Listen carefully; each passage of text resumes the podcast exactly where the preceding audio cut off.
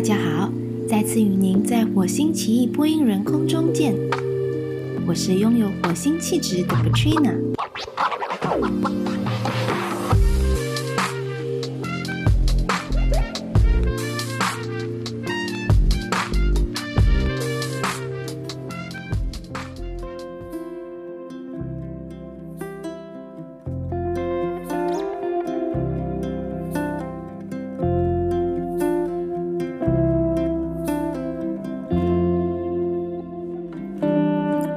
快的，二零二一年就悄悄的来到尾声了。在二零二零年开始，真正认清了自己，也在生活上慢慢找到方向。今年二零二一年，感谢主，这一年仿佛一切都在轨道上，感觉自己比往年更平静，家里也比较和谐，也感恩老公的工作没有被疫情影响，一切皆顺利。去年感恩朋友的邀约，参加了巧艺班和花道课，让我受益很多，也能很好的调调我浮躁的心。今年也有朋友邀约一起参加瑜伽课，真的是太高兴了。瑜伽课一直是我喜欢的，虽然在家里自己还是有练习，可是能有老师指导，才能纠正错的姿势。感恩遇见了一位热忱满满的瑜伽老师，还有一班 yogis。老师灌溉着我们每一位不一样柔软度的我们，都让我们在二零二一年的尾声，也在不被 lock 到的影响，每一个人在瑜伽上都有了个人的突破，也让我一直不断的挑战自己的极限，而很有满足感。一改对宠物没多大感受的我，竟然今年。对我家外的野猫们感到兴趣，也收编了一只毛色不讨好的玳瑁猫。从我收编了 Skippy 后，我能感觉到自己的改变。现在才明白，宠物竟然可以那么的疗愈。宠物对主人的依赖和陪伴，原来是那么的舒心的。它已成为我们家人人爱的野蛮 Skip 小妹。今年的八月，毫无预兆的，奥克兰因 Delta variant 进入了紧急 lockdown。在 lockdown 的第一个星期，我告诉自己，这一次的 logo 到应该需要至少两个月。我希望这次封城的日子不要被荒芜掉，也不想再像2020年的封城时，一直在尝试解锁新甜点，让自己长胖了许多。这一次只为解锁三餐菜单为主，而我们的早餐都是吃面包。老公也一直提议自家做 sourdough。几年前就想过自学 sourdough，可是知道繁琐的过程，一直不敢尝试。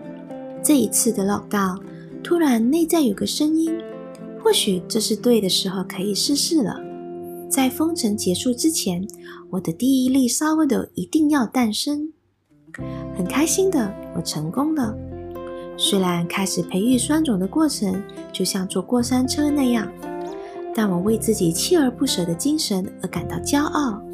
也成功的在圣诞来临时做了 sourdough gift box 送朋友，把满满的祝福和感恩发散出去。今年另一个让我感到很有满足感的，莫过于开启了我的 podcast。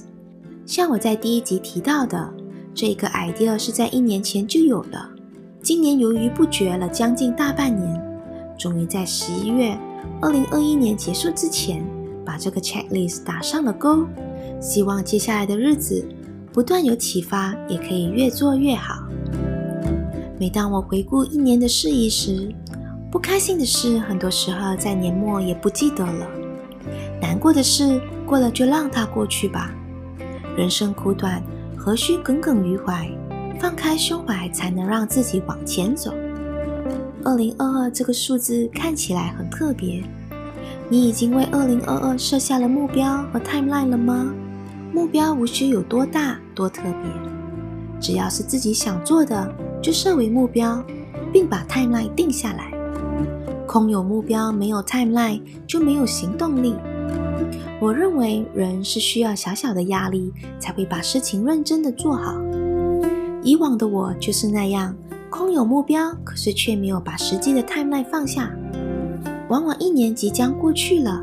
才发现自己没时间好好的把自己的目标做好。二零二二年希望会是更精彩的一年，希望能更好的把心调好，有更好的自己去迎接和挑战不一样的事物。也愿大家二零二二年事事顺意，能更接近内心的自己，能做自己想做的事。新的一年里，要和喜欢的一切在一起。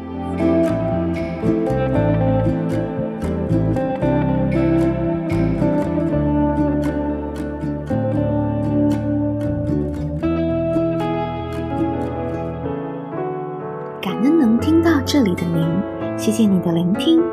也希望今天的 Podcast 能触碰到您的心坎里，或是让您会心的一笑。